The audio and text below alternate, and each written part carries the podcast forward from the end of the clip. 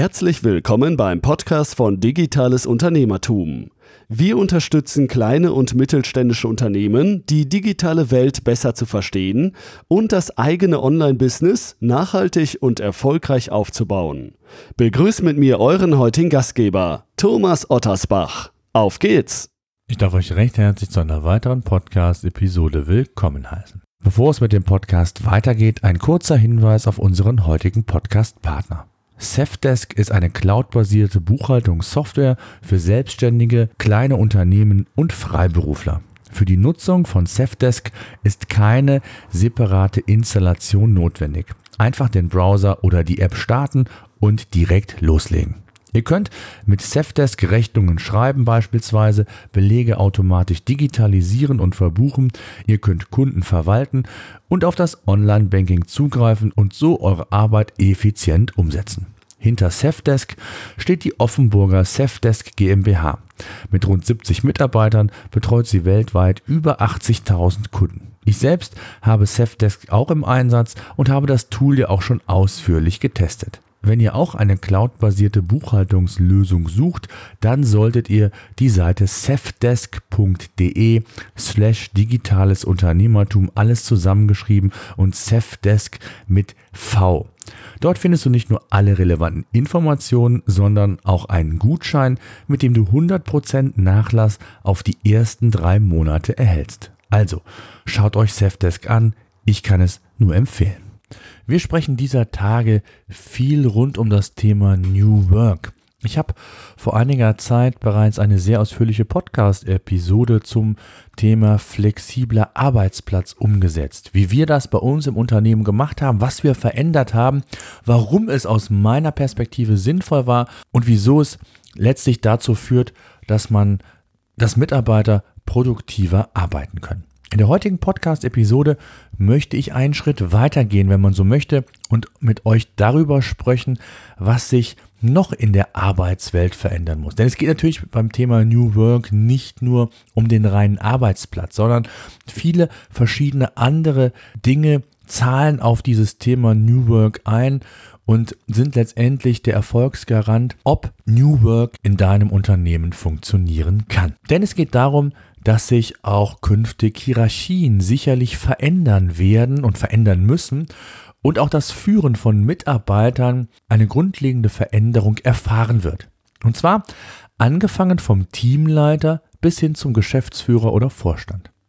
Wir leben zunehmend in einer Shared Economy und teilen Autos, machen also Carsharing, Ferienhäuser, Airbnb und Co. oder sitzen gemeinsam mit anderen Unternehmen in Coworking Spaces.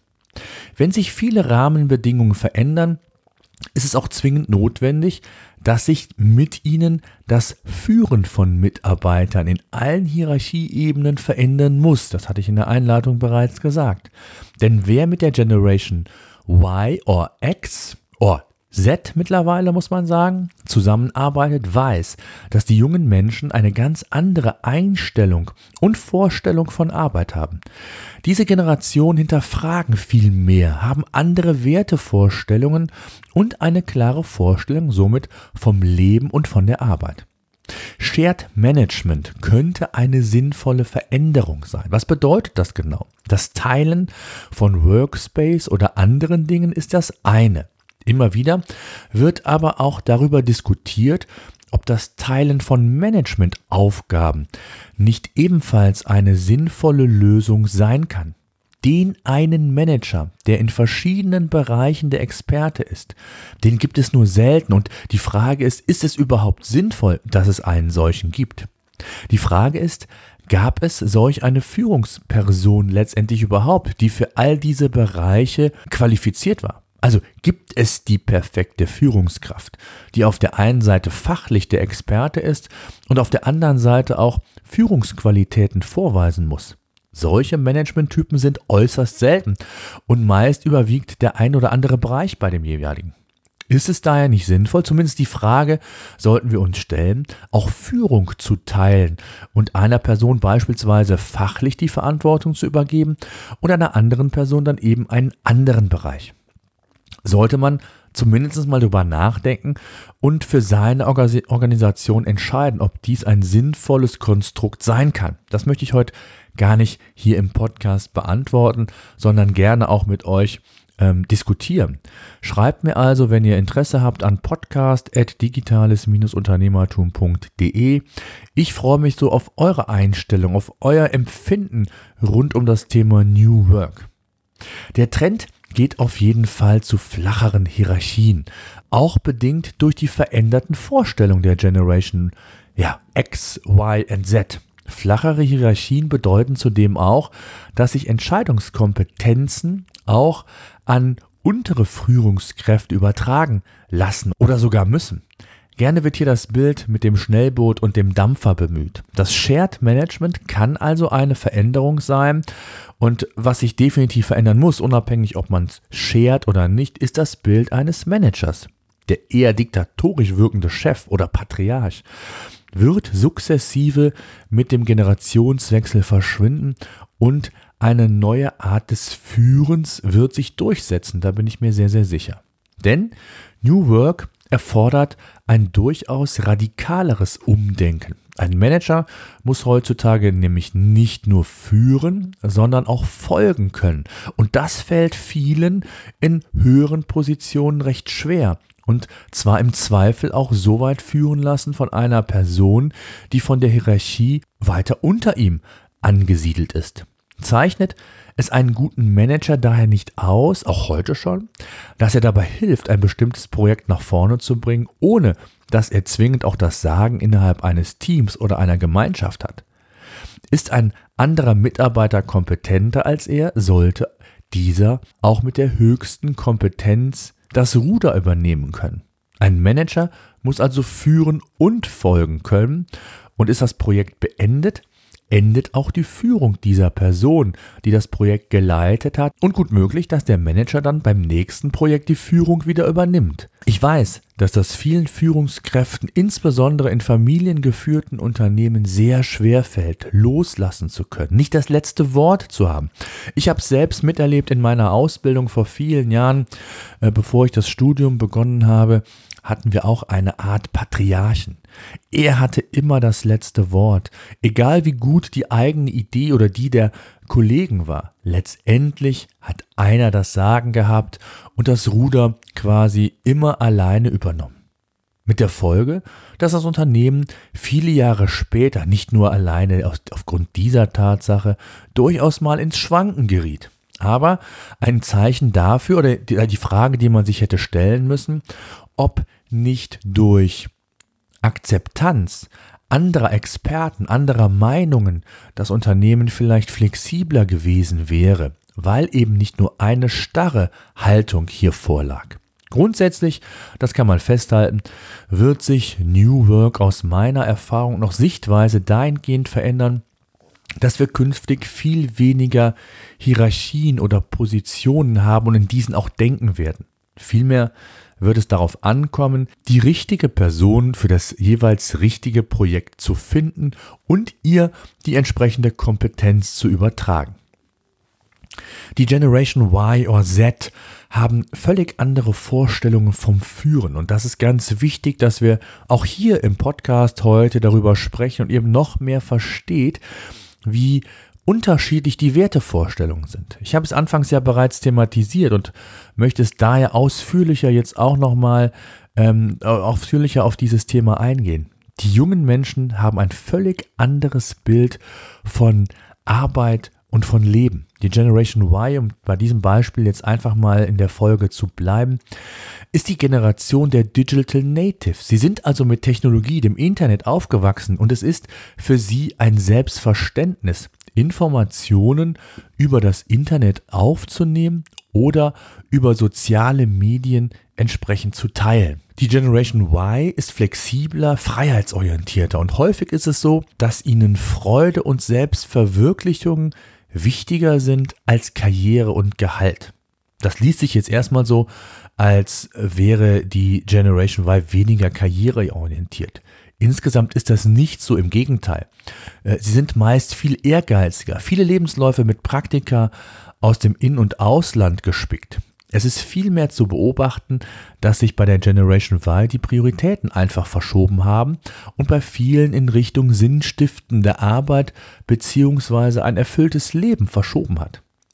Was die Arbeitswelt angeht, legen sie eben viel mehr Wert auf flexibles Arbeiten, Homeoffice-Lösungen und die Generation Y fordert praktisch für sich flachere Hierarchien, weil sie man sich weniger sagen lassen möchte und Spaß haben will, beziehungsweise auch eine emotionale Bindung und Loyalität zum Unternehmen für sie wichtig ist.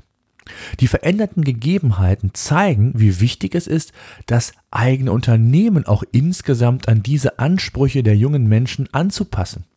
Viele der oben aufgezeigten Aspekte haben die Unternehmen auch mit zu verantworten, keine Frage. Also wir als Unternehmen. Sind wir doch mal ehrlich, Hätten wir nicht am liebsten einen Berufseinsteiger, der zahlreiche Praktika im In- und Ausland absolviert hat, Bestnoten erreicht hat an der Uni und womöglich schon erste Berufserfahrung hat? Der Druck auf die junge Generation ist ja dadurch nicht weniger geworden, im Gegenteil. Der Kampf um die Elite ist groß und viele Unternehmen buhlen ja bereits während des Studiums um die künftigen Absolventen. Ich selbst gehöre zu der Generation X und kann durchaus auch eine veränderte oder ein verändertes Bewusstsein und eine Erwartungshaltung der Generation Y oder Z feststellen. Ich selbst habe in meinem Unternehmen mit dieser Generation bereits zusammengearbeitet und mache es auch heute noch. Es ist eine Herausforderung, keine Frage, die aber Spaß bringt und mit den richtigen Mitteln und dem richtigen Umgang auch zum Erfolg führt. Vergleicht man das mit der Generation unserer Eltern, der Babyboomer-Generation, wie man so schön sagt, sind die Unterschiede im Vergleich zur Generation Y oder Z noch signifikanter. Die Babyboomer-Generation ist oder geht jetzt in den Ruhestand und hat ganz andere Wertvorstellungen als wir oder die Generation Y. Und wenn man dann bedenkt, dass auch heutzutage im Mittelstand oder auch bei vielen DAX-Konzernen noch Generationen der Babyboomer das Steuerrad führt, dann sehen wir eines der in Anführungszeichen Probleme heute. Es wird also noch eine Zeit dauern, bis der Übergang geschaffen ist und die neue Generation das Thema New Work noch schneller vorantreiben kann. Insbesondere bei familiengeführten Unternehmen erlebe ich es sehr häufig, dass die Firmengründer sehr lange das Steuerrad in der Hand halten und bevor sie der nächsten Generation das Vertrauen schenken. Und auch bei vielen meiner Kunden, die ich berate, ist das heute noch so, dass man sagt, das brauchen wir nicht. Es hat immer doch so geklappt. Die Leute müssen sich unserem Unternehmen anpassen. Bis zu einem gewissen Grad ist das sicherlich so. Aber man muss der Tatsache ins Auge blicken, dass wir eben mit einer ganz anderen Generation arbeiten, die sich weniger sagen lassen, die andere Wertevorstellungen haben. Und da ist es sehr häufig so, dass diese gegeneinander knallen, wenn man die Generation der Babyboomer oder Generation Y oder Z beispielsweise sieht. Also es gilt der neuen Generation das Vertrauen zu schenken, vielleicht in einem gesunden Mix, um sukzessive diese Haltung einfach umsetzen zu können. In den Shownotes habe ich euch mal einen Überblick der verschiedenen Generationen angehängt, sodass ihr euch mal einen Überblick verschaffen könnt, wer gehört zur Generation X, Y, Z, Babyboomer. Äh, kurz zusammengefasst, das Zeitfenster der Babyboomer geht von 46 bis 64. Die Generation X lässt sich von 1965 bis 79 festlegen und die Generation Y, also Y, von 1980 bis 1993 und die Generation Z gilt ab 1994.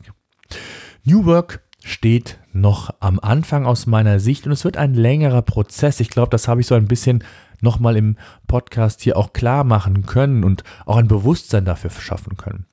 Erst mit dem nächsten Generationswechseln, also da, wo es noch nicht vollzogen wurde, wird das Thema New Work mehr in den Fokus geraten. Und auch ältere Mitarbeiter müssen sich dann natürlich verändern, weil sich unter Umständen das gesamte unternehmerische Profil zumindest anpassen wird.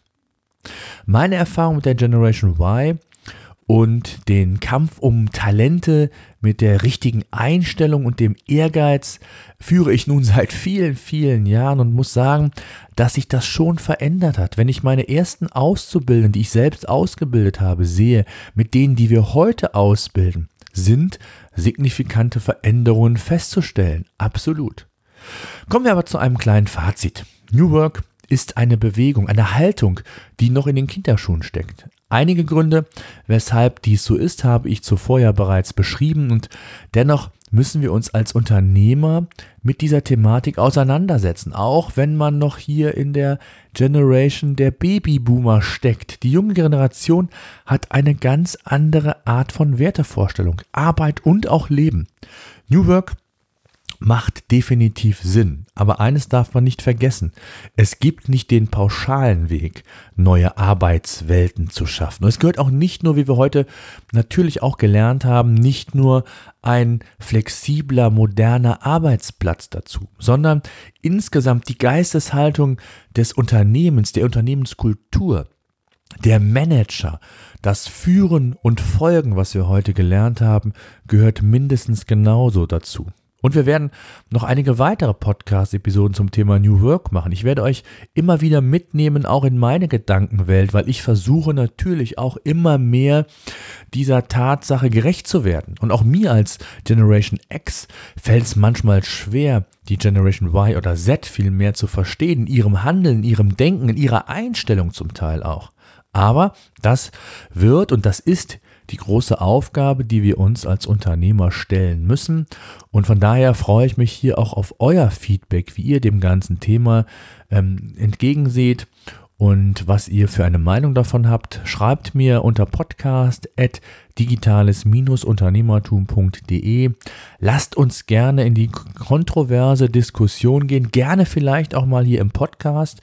Wer also da Interesse zu haben sollte, sollte sich unbedingt melden. Alle anderen aber natürlich auch. So, das soll es gewesen sein zu dem heutigen Thema, dass sich auch Führungskräfte verändern müssen. Sie müssen anders agieren. Shared Management könnte ein Thema sein. Also auch das nochmal zusammengefasst. Das Teilen von Führungsaufgaben wird in vielen Unternehmen ja schon praktiziert, in großen Unternehmen, die hier schon vielleicht einen Schritt weiter sind.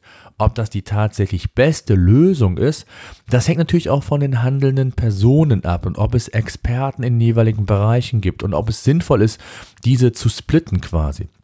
Aber letztendlich ist Spezialisierung ja in allen Bereichen eher nur positiv zu sehen. Also ein Stürmer im Fußball, um das Bild noch zum Abschluss zu zeichnen, wird nicht die Qualität liefern können, wenn er als Torwart oder sich in der Abwehr befindet. Hier gilt es dann zwar, einen Allrounder vielleicht einzusetzen, aber ob das dann immer zu den meisten Toren führt, zur meisten Effizienz, das sei mal dahingestellt und das möchte ich auch mal mit diesem Podcast quasi dahingestellt sein lassen, beziehungsweise an dieser Stelle dann auch den Podcast mit diesem Bild beenden. Danke fürs Zuhören, bis demnächst. So, das war unser Podcast für heute. Eine Bitte habe ich noch. Ich würde mich freuen, wenn ihr unseren Podcast bei iTunes oder über welchen Kanal auch immer ihr den Podcast entsprechend hört, bewerten und abonnieren würdet. Gerade wenn ihr keinen Podcast künftig mehr verpassen wollt, würde ich mich über ein Abo sehr freuen. Ansonsten, wenn ihr Fragen haben solltet, Themenwünsche, Interviewpartner, schreibt mir an podcast.digitales-unternehmertum.de.